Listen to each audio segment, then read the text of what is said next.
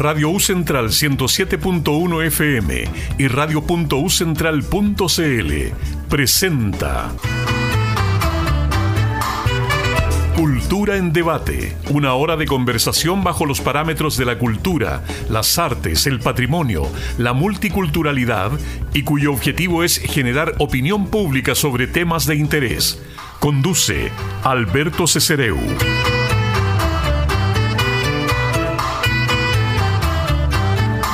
Qué estamos aquí hoy? ¿Por qué están aquí tantos gays? ¿Qué está pasando? Quiero explicarles por qué es importante que haya candidatos gays y que se elijan gays. Hay una razón y es muy importante. Y creo que si mis amigos y votantes que no son gays la entienden, también van a entender por qué me presenté tantas veces hasta llegar hay una gran diferencia, una diferencia que sigue siendo vital entre elegir a un amigo de los gays y elegir un gay. Los gays fuimos calumniados a nivel nacional, nos emplumaron, nos acusaron de pornógrafos, de ser abusadores de menores. No alcanza con tener amigos en el poder. Por más buenos amigos que sean. La comunidad negra lo entendió hace tiempo los mitos contra los negros solo pueden ser contestados por líderes negros elegidos por el voto, para que la comunidad negra sea juzgada por esos líderes y no por sus criminales. Los hispanos no pueden ser juzgados por los mitos o los criminales. Los asiáticos no pueden ser juzgados por los mitos o los criminales. Y es hora de que los gays no seamos juzgados por los mitos, o los criminales. Como todos los demás grupos, tenemos que ser juzgados por nuestros líderes y por los que salieron del closet. Si somos invisibles, quedamos en el limbo, gente sin familia, sin padres, sin hermanos ni amigos, sin profesiones. Un buen porcentaje de esta nación queda así compuesta por estereotipos de potenciales abusadores de menores, la comunidad negra ya no es juzgada porque tenga amigos, sino por sus legisladores y líderes. Tenemos que darle a la gente la oportunidad de vernos por nuestros legisladores y nuestros líderes. Un gay elegido puede marcar la agenda, ganarse el respeto del país en general y de los jóvenes en nuestra propia comunidad, que necesitan ejemplos y esperanza.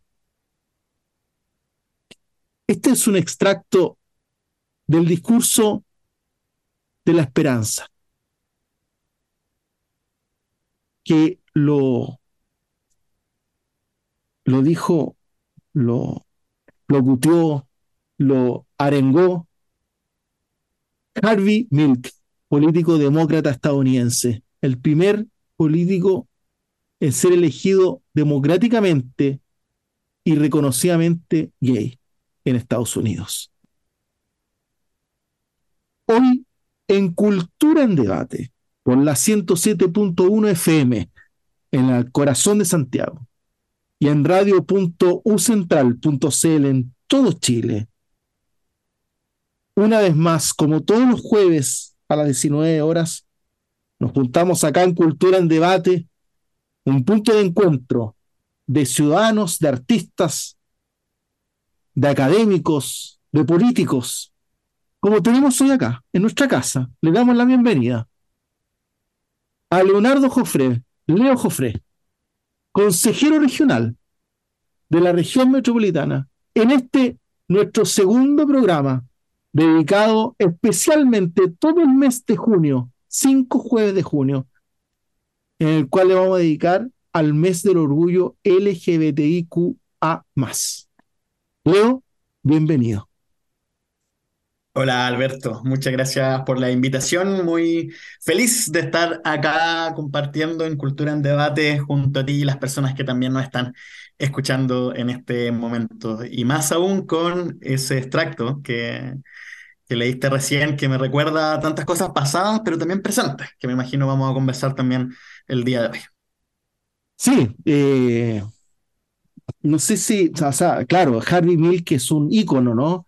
De, la lucha eh, del activismo gay, del activismo LGBTQA en Estados Unidos, pero también de la lucha por ganar espacios, ¿cierto?, democráticos en el poder, ¿no? Eh, que es muy importante vamos a hablar de eso y vamos a hablar de muchas cosas. Igualmente quiero eh, invitarte, Leo, a que tú nos cuentes un poquito más de ti.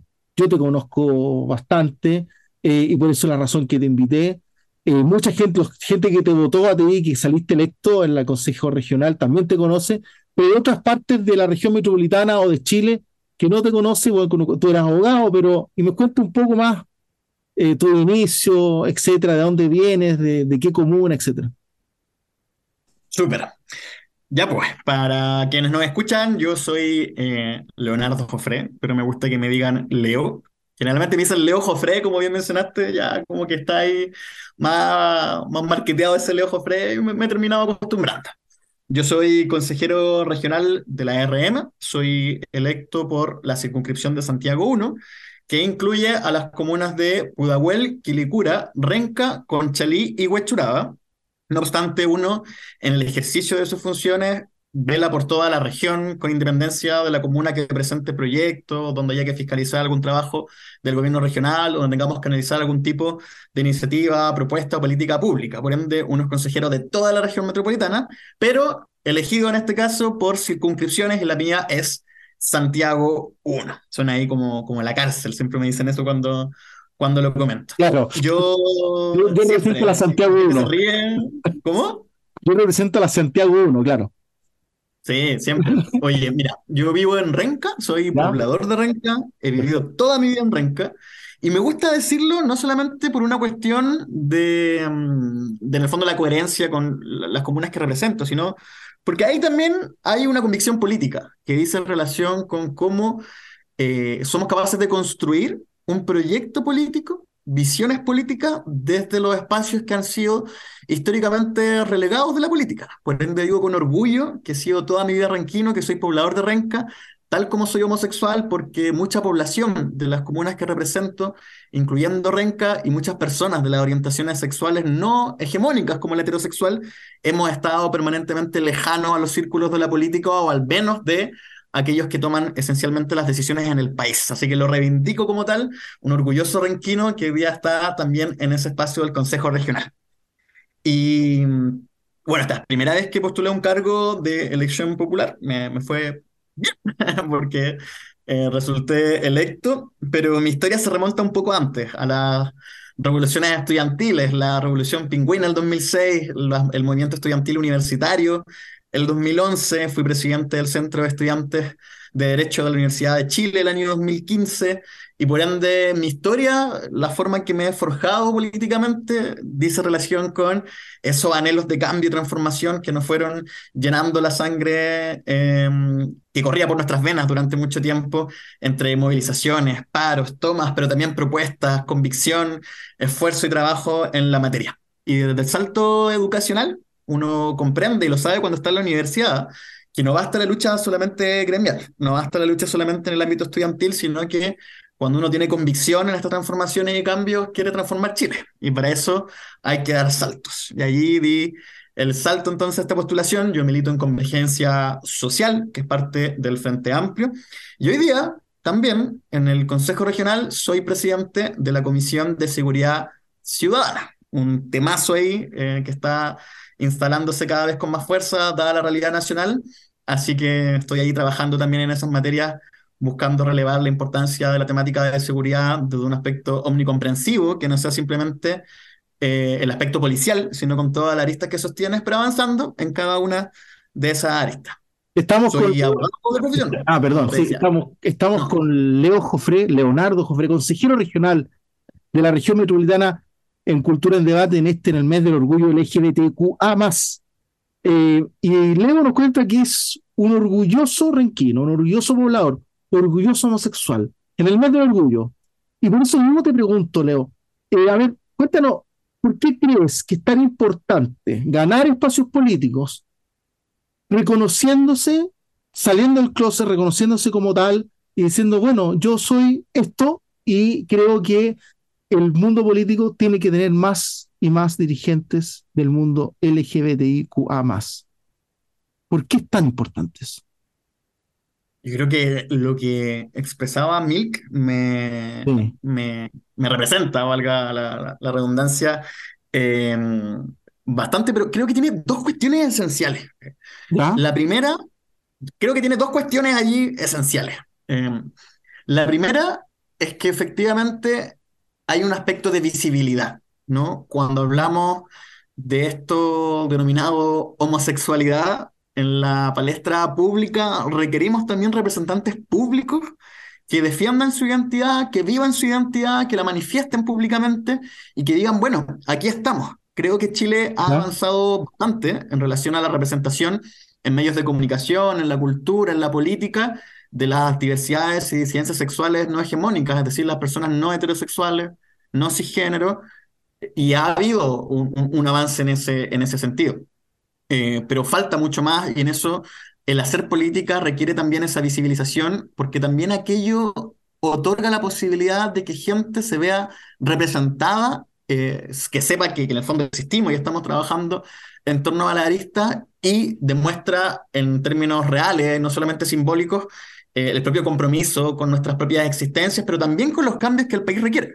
Cuando una persona como yo es homosexual y está en política, yo no estoy acá para trabajar solamente por las temáticas LGBT. Estoy acá para trabajar por todo el país y por todas las causas que hoy día nos mueven para transformar Chile. Y eso es importante. Eso es muy importante. Eso, eso es muy importante, Leo, que estaba hablando, porque no es que eh, tú como homosexual dices, bueno, yo soy soy polador, soy homosexual, soy renquino, orgulloso de las tres y orgulloso de ser abogado también, etcétera, de mis luchas sociales pero significa que al ser yo electo como consejero regional, mi única lucha va a ser eh, el mundo de la diversidad y la disidencia sexual. O sea, por ejemplo, tú ahora en este momento eres presidente de la, de la Comisión de Seguridad de la región, del gobierno regional, y aquí hay dos mitos que se caen, que mitos que instala los sectores más conservadores. Primero que la izquierda o el Frente Amplio no está preocupado del tema, no le interesa la seguridad, y que menos le va a interesar dicen ellos,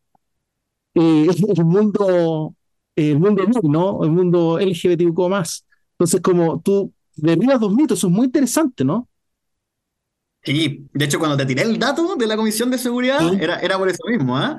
Claro. Mira, yo tuve reunión hace un par de meses atrás con el general Yáñez y parte de los generales directores de Carabineros. Perfecto. Y, pensaba, mientras iba caminando, yo soy re bueno para eh, elaboran las mejores teorías del mundo mientras voy caminando. Son como mi momento ahí de, de pensar cosas.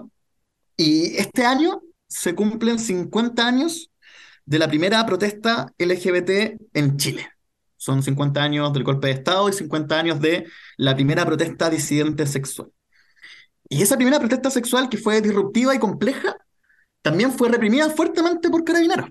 Eh, y hasta el día de hoy hay una relación evidentemente compleja por las vulneraciones que mucho tiempo hemos reclamado de las fuerzas policiales a, por parte y ejecutadas por carabineros. Y también sabemos que carabineros busca actualizarse, trabajar en derechos humanos y con protocolos. Y no deja de ser especialmente simbólico que en esa reunión el interlocutor que representa al gobierno regional eh, por medio de su consejo regional sea una persona homosexual que iba con su chapita eh, de la bandera LGBT trabajando una cartera de carabineros para la defensa de las policías, pero por sobre todo la defensa de las personas en nuestra región metropolitana. ¿Simbólico? Simbólico, claro, simbólico, totalmente. Y, te felicitamos y en, el, en este especial del mes de Cultura en Debate, te lo agradecemos, ¿no? Es parte, de, es parte del, objetivo también de Cultura en Debate en, en, en, este mes de la Universidad Central, es promover esta iniciativa en tiempo 50 años, dije, 50 años la primera manifestación, tiempo que ni la izquierda se le ocurrió, se le ocurría abrazar la causa de las diversidades y las disidencias sexuales. Ese es otro tema, pero eh, no es menor. Los recortes de prensa ahí muestran cómo los medios de comunicación de izquierda de la época también criticaban esas manifestaciones de la diversidad y las disidencias sexuales. Eh, Estamos con Leo Jofré, consejero regional de la región metropolitana eh, por la um, circunscripción provincial Santiago 1. Nos reíamos porque pareciera como si fuera representante de la cárcel Santiago 1. Em, oye, vamos con un tema que nos tiene, que pensamos que no iba a apasionar o no iba a, tocar durante poco tiempo y al final ya llevamos, no sé, desde el 2020 hacia adelante que estamos con esto del proceso constituyente, que parece interminable. Eh, y bueno, derechos de la diversidad de las disidencias sexuales en este proceso constituyente. ¿Cómo lo ves tú? ¿Crees que vamos a avanzar poco, no va a avanzar nada, etcétera? No sé. Oye, temazo este, difícil. Pues, con suspiros, es que hay que suspirarlo, sí, está bien. Sí, sí, ¿no? Porque aparte uno vive ahora con la contradicción, ¿no? Como uno quiere transformaciones, quiere que cambie la constitución, pero tenemos esta composición que ha sido especialmente perniciosa en relación a los avances de los derechos sociales que hemos propugnado y muy distinto a lo que imaginamos, me incluyo, en los albores del proceso del estallido social, ¿no? Yo tengo poca fe en el ámbito de los derechos de las personas LGBT y soy bien sincero con eso, en medida de esta misma composición y porque todo lo que se pueda avanzar va a ser menos que lo que estaba establecido en el borrador de la nueva constitución plebiscitado el pasado año. Eh, teníamos allí un borrador que hacía carne y avanzaba en múltiples temáticas para la población LGBT, que sin miedo a equivocarme, yo diría que se hubiese transformado la constitución del mundo con mayor cantidad de derechos establecidos para la eh, comunidad de la diversidad y disidencia sexogenérica. Sin temor a equivocarme. Em, por ende, si uno lo compara desde ese punto de vista, efectivamente no, no hay posibilidad alguna de que tengamos una propuesta constitucional que se acerque incluso mínimamente a aquello. Yo creo que lo que hoy día va a estar en juego son cuestiones mínimas de una constitución que quite trabas, que establezca principios mucho más claros. Eh, siempre yo de hago clases de derecho constitucional o temáticas afines y le cuento a mis estudiantes que eh, la constitución establece, la actual, el derecho a la igualdad. Ninguna persona puede ser discriminada por ningún motivo. No obstante, el matrimonio igualitario fue establecido como un proyecto eh, que era inconstitucional o el solo hecho de pelear por eliminar el artículo 102 del Código Civil que establecía el matrimonio entre un hombre y una mujer y fue declarado permanentemente inconstitucional por el Tribunal Constitucional con una interpretación de ese mismo artículo que establecía que era válido discriminar a las personas homosexuales porque el matrimonio era entre un hombre y una mujer, básicamente dominado por cuestiones y principios meramente vinculados al cristianismo o simplemente cuestiones meramente históricas. Entonces, el derecho a la igualdad como tal no tiene ningún tipo de utilidad si es que tenemos, por ejemplo, un tribunal que es capaz de interpretar contra su mismo establecimiento eh, principios, proyectos o ejecuciones del mismo. Por ende, yo creo que esta constitución lo que tiene que hacer en esos ámbitos es ser mucho más expresa, ¿no? Eh, derecho a la igualdad y la no discriminación y una prohibición, por ejemplo, de discriminación expresa en torno a varias temáticas, lo que en derecho internacional se llama categoría sospechosa, grupos especialmente vulnerados y discriminados, y entre ellos que se establezca, por ejemplo, la orientación sexual, la identidad de género, las características sexuales, etcétera, y así haya un imperativo establecido como un mandato al legislador y a toda la sociedad, en el fondo, que no permita un criterio arbitrario de interpretación que pueda ser utilizado contra los derechos de las personas LGBT.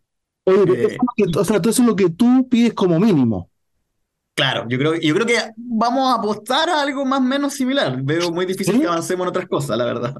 Mira, el día lunes eh, recibí el, el, anteproyecto final, por, me lo mandaron, eh, del, de la comisión de expertos. Debo reconocer, estamos jueves, me van a disculpar los auditores y auditoras, no lo he leído completo, en su totalidad. Entonces tampoco sé si hay cosas vinculadas a esto. No sé si tú has tenido la oportunidad de, de revisarlo. ¿Pero por qué me haces esto? Porque me dejas en evidencia. Te dejo en evidencia eh, tampoco. voy, voy, en un 25%. Digamos que es un documento largo y se lo hace poquito también. Sí, 134, si no me equivoco. Sí, También yo leí algunas cosas, eh, hay que las partes principales, empezar a buscar las cosas que te interesan de repente, entonces, pero así como en su totalidad, no, estamos en falta, eh, eh, vamos a hacer la tarea para el próximo jueves, pero claro, porque a partir, para que lo sepan los amigos y amigas que nos escuchan acá en Cultura en Debate en la 107.1 FM y en radio.ucentral.cl, que estamos con Leo Jofre, consejero regional de la región metropolitana, el, la convención, perdón, el Consejo Constitucional tiene que basarse con respecto al texto entregado por la comisión de expertos. Es verdad eso, ¿cierto? Claro, pero pueden por dos tercios modificar lo que establece el anteproyecto. O sea, por dos tercios podrían hacer un proyecto, una, un ante, no un anteproyecto, un proyecto completamente nuevo. Totalmente nuevo. Ah. ya, ok. ¿Qué te eh, parece? Déjame hasta ahí nomás. Porque mejor entonces pasemos al otro tema. Y pasemos al otro tema. claro. Mira, te, interrumpo cinco segundos. ¿Ah? ¿Puedo, ir? Sí, dale, dale, dale. El artículo 3 del anteproyecto dice lo siguiente. La familia es el núcleo fundamental de la sociedad. Eso lo mantiene la constitución actual. Luego dice, es deber del Estado y la sociedad dar protección a las familias y propender a su fortalecimiento. Anteriormente, el deber era a la familia y allí se interpretaba que era un tipo de familia. Esta nueva constitución dice a las familias, pero eso también puede ser interpretable. Los diversos tipos de familia o las familias en términos de cantidad, a todas las familias. Y el anteproyecto, el borrador, eh, perdón, anterior de la Constitución, decía expresamente, la familia es diversa y hay múltiples formas de familia. ¿Se entiende la diferencia? Entonces, por ejemplo, en este anteproyecto no se pone los diversos tipos de familia, sino se pone las familias. Ahí hay un margen de interpretación, de nuevo. Entonces, esas son las cosas que yo intentaría esperar que se puedan aclarar pero bueno, entendemos la composición de las fuerzas políticas y por eso tengo tan poca expectativa o esperanza de que podamos hacer grandes transformaciones. Esperaría algún mínimo al ¿Y usted tiene expectativa, don Leo Jofré, de que al fin en Chile se pueda legislar con respecto a la educación sexual integral? Hoy temazo este porque yo me declaro no sorprendido por todas las cosas que he visto en redes sociales, más sí eh, molesto con muchos sectores que siento que se han sumado a una bataola de alarmismo que no tiene ningún sentido. Hoy día la educación sexual integral me parece que es un deber eh, y un derecho. Eh, un deber para el Estado y un derecho de niños, niñas y adolescentes. Y debiésemos avanzar en algo tan, tan elemental como entregar educación, porque es parte del derecho a la educación, en salud reproductiva, en salud sexual propiamente tal, en la prevención del abuso sexual, en la capacidad de entender cuáles son las diversas formas de orientaciones sexuales, identidades de géneros que habitan en nuestro país, porque eh, ahí viene lo ilógico, ¿no? Por más que intenten ocultarlo, intentando que no exista la eh, educación sexual, que hoy día, en verdad, el concepto correcto que se ha utilizado más internacionalmente es educación sexoafectiva, ¿no? Porque no hablamos simplemente de sexo, hablamos también de la afectividad. Y pucha que hace falta en nuestro país educación afectiva, como construir vínculos y lazos sanos, cómo somos capaces también de respetar al otro y construir relaciones fraternas con autocuidado, cuidado colectivo, etc. Tengo la esperanza, porque también hay un mandato legal de la ley de inclusión en relación a los establecimientos educacionales, que establece la necesidad de avanzar en esta temática.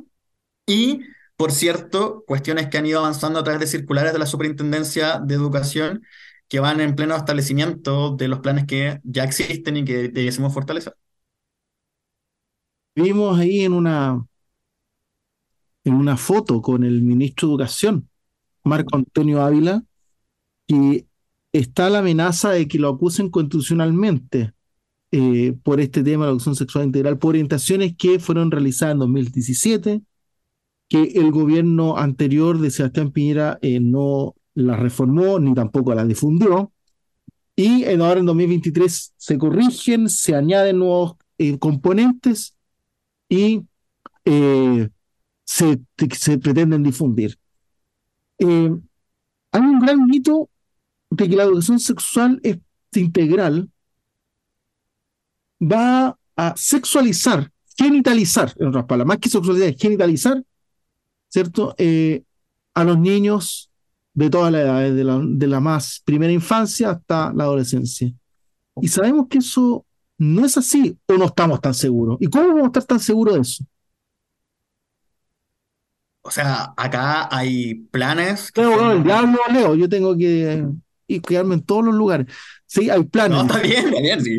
Estoy, estoy a referencia a, las orientaciones comunes del Ministerio de Educación, eh, solamente que son material público. Y por eso también, eh, de hecho, siguiendo tu línea, eh, hay un oportunismo absoluto de estas orientaciones que critican, que hay harto mito también, pero particularmente yo vi que lo que se referían era un ejercicio que establecía de que eh, parece que un niño o niño adolescente tenía que hacerle un masaje a otro en la espalda, que a mí igual me parece que mejor evitémoslo, eh, pero podía ser eso, va, eh, se ejecutaba bajo la idea de las corporalidades, ¿no? De la proximidad, del respeto por el cuerpo, etc.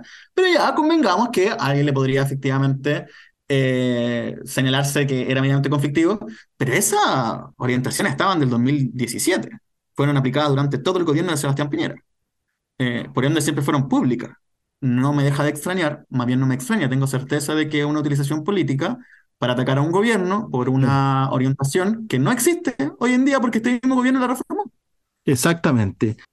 Estamos con Leonardo Jofré, consejero regional de la región metropolitana. Tres horas treinta y seis minutos duró el discurso del presidente Gabriel Boric. Ah, ya sé lo que viene. Casi cuatro horas. Un, un discurso que a todas luces le provocó 10 puntos más en la encuesta más cuestionada ¿no? de, de, los medios de encuesta, pero ya en esa encuesta cuestionada 10 puntos más en, en fue efectiva la cadena, la cadena, el discurso ¿no? de, de la cuenta pública del 1 de junio.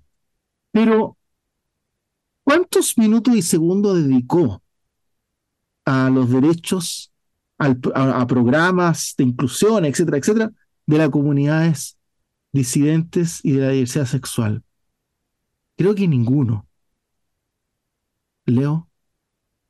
Solo la defensa al ministro Ávila, que lo dijo expresamente el presidente de que era inaceptable que se le acusara por ser homosexual. Sí, efectivamente, no hubo contenido em, reconozcamos que eh, las organizaciones activistas, no sé si todas, pero gran parte de ellas estaban indignadas el, el 1 de junio.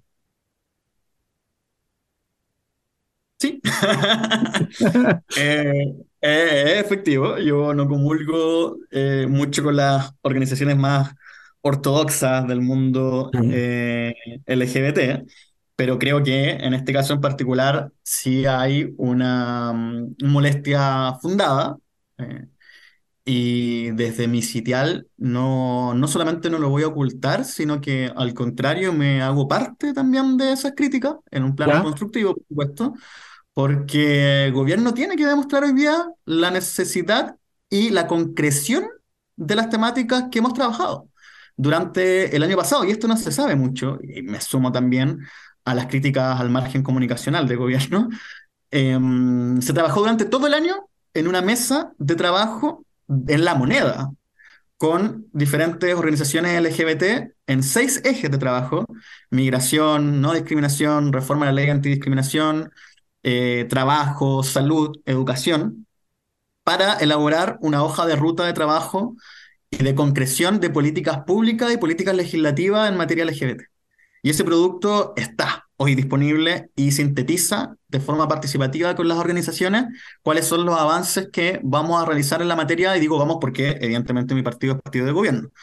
Em, y creo que eso no puede terminar invisibilizado y no aprovechar la palestra pública de la cuenta y creo que efectivamente fue un error no hacer referencias, por ejemplo, a aquel producto y cuáles son hoy día las urgencias en las cuales vamos a trabajar.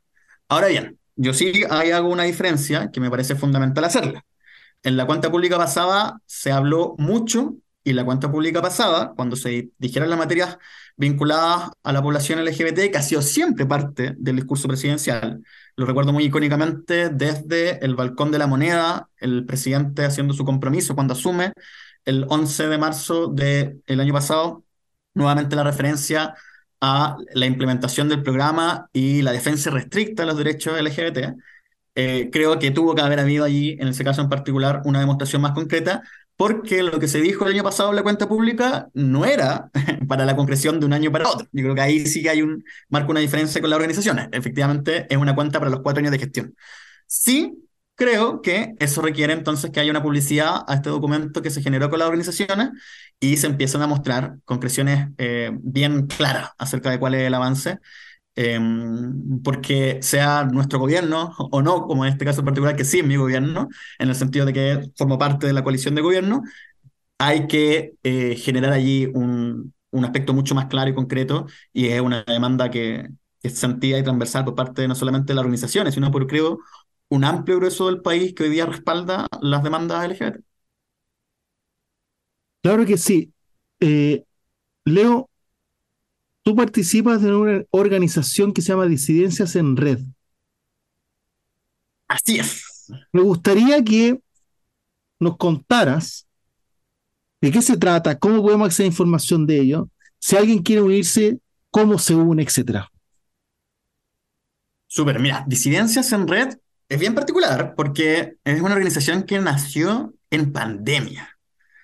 Em, por ende, vivimos la virtualidad durante mucho tiempo, pero nos planteamos el desafío de levantar una organización LGBT que tiene como centralidad el activismo interseccional.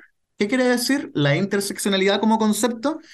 Que en el fondo cada identidad y cada colectivo humano vive diferentes formas de opresión, llamémosla discriminación, para hacerlo más sencillo. Por ende, a las personas se nos discrimina por clase social, por nuestro rol en eh, la, las fuerzas productivas, ¿cierto? No es lo mismo ser empleador que empleado, no es lo mismo ser un trabajador asalariado que eh, una persona que concentra el capital. Pero también se nos discrimina por nuestra orientación sexual, por nuestra identidad de género, por ser mujer, por ser una persona intersexual, para este caso en particular, una persona trans. A las personas de pueblo originario se les discrimina, a las personas negras se les discrimina.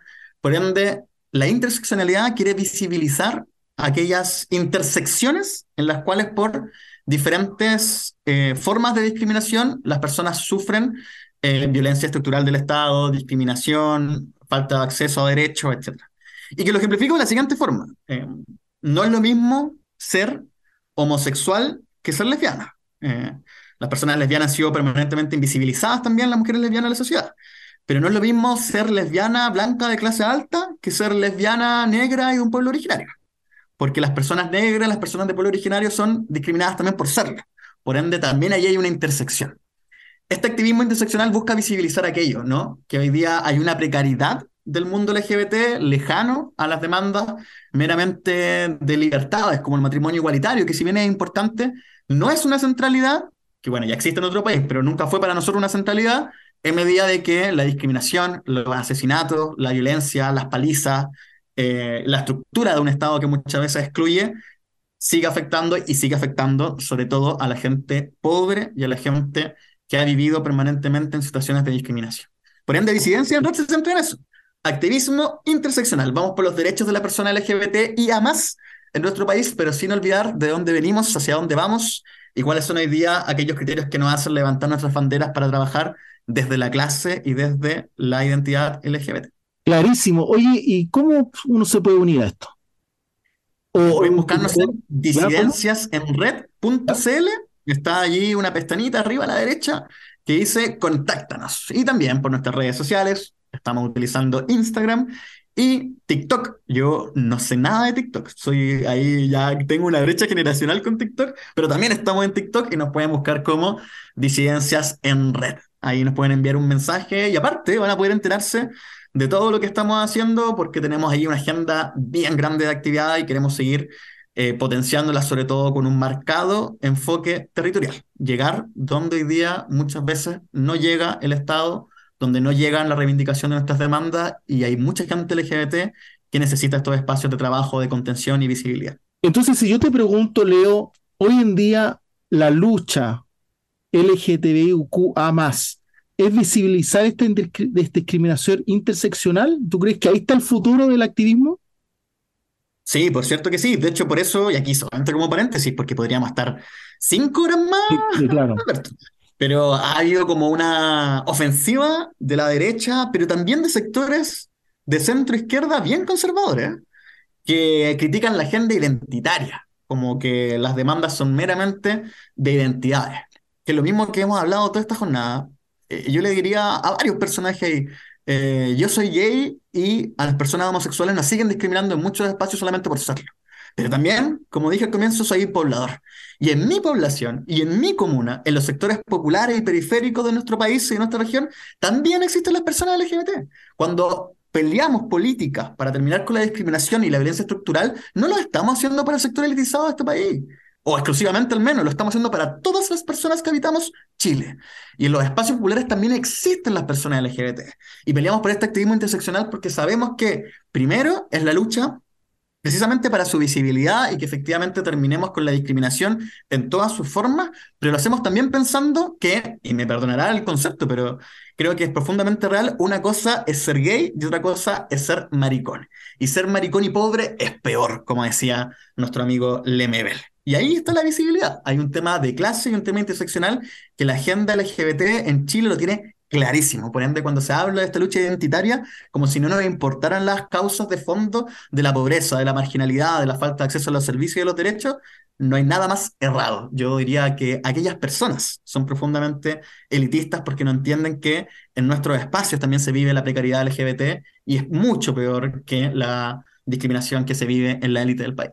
Oye, increíble que este es el segundo programa que llevamos de este, el mes del orgullo LGBTIQA+, y en, el, los dos han hablado los invitados, la invitada el jueves pasado, Ingrid Gringas de México, ahora Leo Jofre desde Renca, región metropolitana, han hablado de Pedro Nenebel. Se le echa mucho de menos a Pedro. Eh, realmente me hubiese gustado saber qué opinaba de todos estos temas, me hubiese encantado tenerlo acá pero así que nuevamente a Pedro, un abrazo donde estés, si es que estás. Pero están tus letras, está tu pensamiento y tu disidencia. Y con esto nos tenemos que retirar, nos tenemos que ir. Muchas gracias, Leo, por estar hoy en Cultura en Debate, acá en la radio de la Universidad Central. Por favor, despídete. Gracias a ti, Alberto, por la invitación. Eh, y de verdad, siempre se hacen cortos estos espacios. Uno cree que ha dicho poquito y en verdad ya pasó harto, harto tiempo, pero nada más que agradecer nuevamente eh, también a las personas que nos están escuchando y la invitación a reflexionar en este mes del orgullo que no es solamente de celebración, es también de conmemoración. De conmemoración por quienes lucharon antes que nosotros y hoy día no están, de quienes partieron esta lucha con su visibilidad y que recibieron no solamente los gritos, no solamente la burla, sino la violencia en sus cuerpos por ser quienes eran, para conmemorar que tenemos muchas personas que hoy día no están, que murieron a causa del VIH-Sida en tiempos de abierta discriminación y donde el Estado no llegaba con cuestiones mínimas y básicas y que pagaron con su vida la discriminación, la exclusión y hoy día causas que todavía siguen existiendo en nuestra sociedad de forma abiertamente discriminatoria y conmemorar con visión de pasado la esperanza del futuro, que vamos a seguir luchando y trabajando por esta transformación. Así es, Leo. Muchas gracias por estar con nosotros, Leo Jofré, consejero regional de la región metropolitana. Y a partir de ahora van a poder escuchar este programa en el podcast, así como están todos los, todos los programas de, de cultura en debate de este año pasado y este año en radio.ucentral.cl. Un saludo a todos los amigos, amigas y amigues que nos escuchan en Chile y en el extranjero. Radio U Central 107.1 FM y radio.ucentral.cl presentó Cultura en debate, una hora de conversación bajo los parámetros de la cultura, las artes, el patrimonio, la multiculturalidad y cuyo objetivo es generar opinión pública sobre temas de interés. Conduce Alberto Cesereu. Hasta la próxima semana.